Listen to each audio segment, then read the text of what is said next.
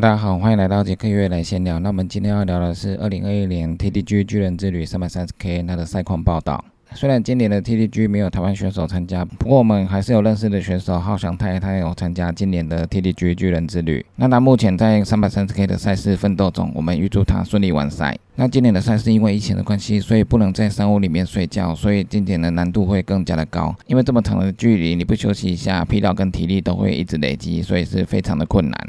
所以要完成赛事真的不容易。那之前我参加了比赛的时候，有很多选手都会在路边躺下来睡觉。那我躺下来之后，马上要睡着，而且觉得睡一下子而已。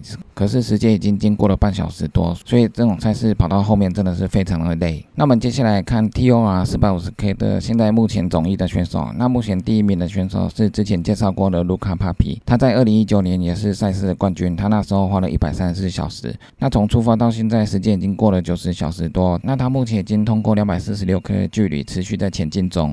那第二名是 Julius，他也通过了两百四十六 K，那看起来跟第一名没有差很远，所以目前的第一、第二名还在拉锯中。不过这赛事四百五十 K 还有很长的距离要走，所以现在的名次还说不定，只是说他们目前是第一、第二名，差距没有很远这样而已。那第三名的选手是史蒂芬，他目前通过了两百四十 K，那也差距没有很远，赛事还有很长的距离要走，所以第三名有可能逆转也不一定。那接下来 T O R 三三零的组别，目前第一名的是 Franco，目前时间过了三十八小时，那他也通过了两百二十 K 左右。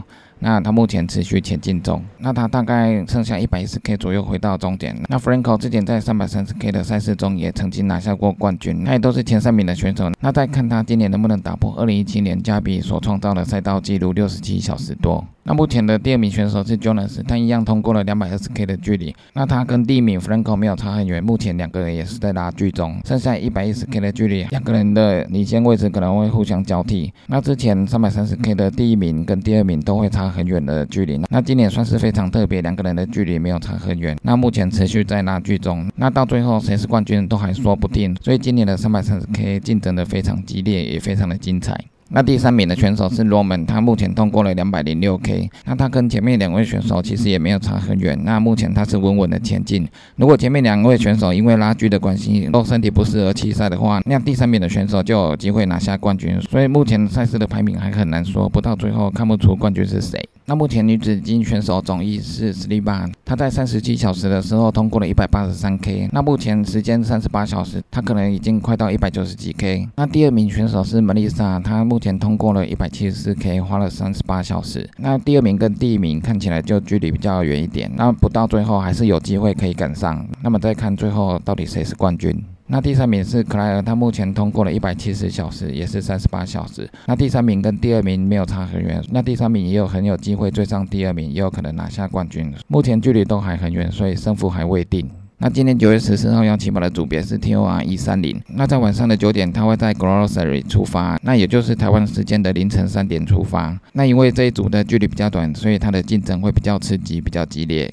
所以这组的竞赛会更加的精彩。那因为这种比赛横跨了好几天，所以身体的疲劳会累积非常的多，然后也非常的疲累。而且平常我们练习跑步的时候，我们也不可能会跑那么久，也不可能会跑那么多天。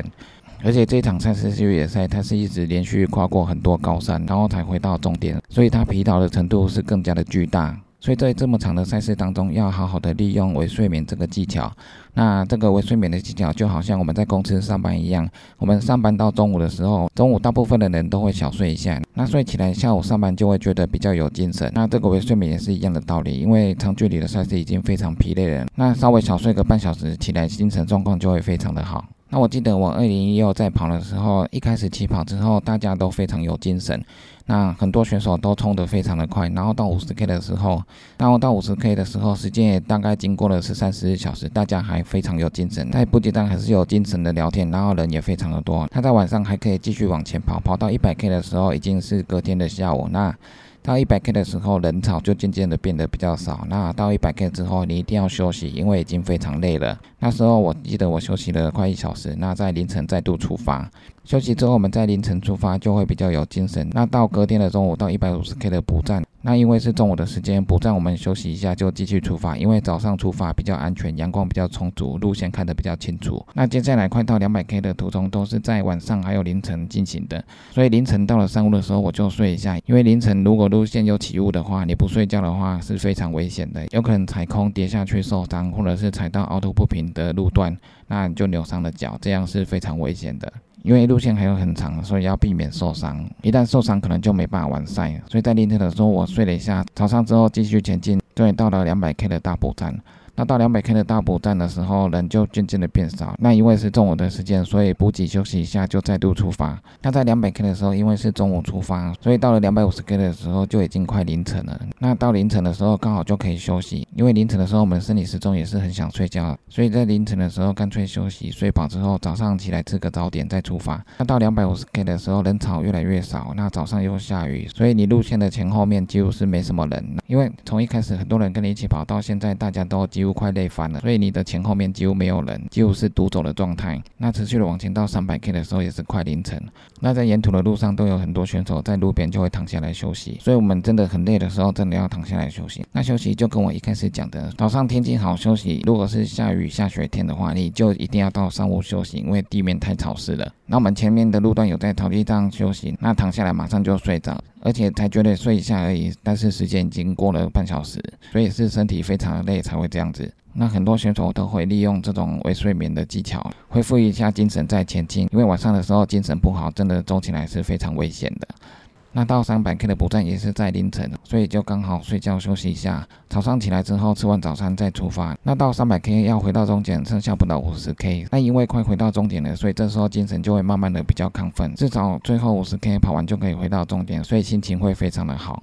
所以这种超长距离的赛事，真的要随时调整自己的状态。想睡觉的时候，可以随时在路边躺下休息。那如果有大补站，就在他们的床铺睡一下，再吃个东西补充体力，再出发。那到路线上真的想睡觉，真的在路边就可以躺下来休息一下，恢复精神。然后如果下雨下雪天的话，就一定要到山屋，因为外面地面都是潮湿的，而且外面有风吹的话会比较冷。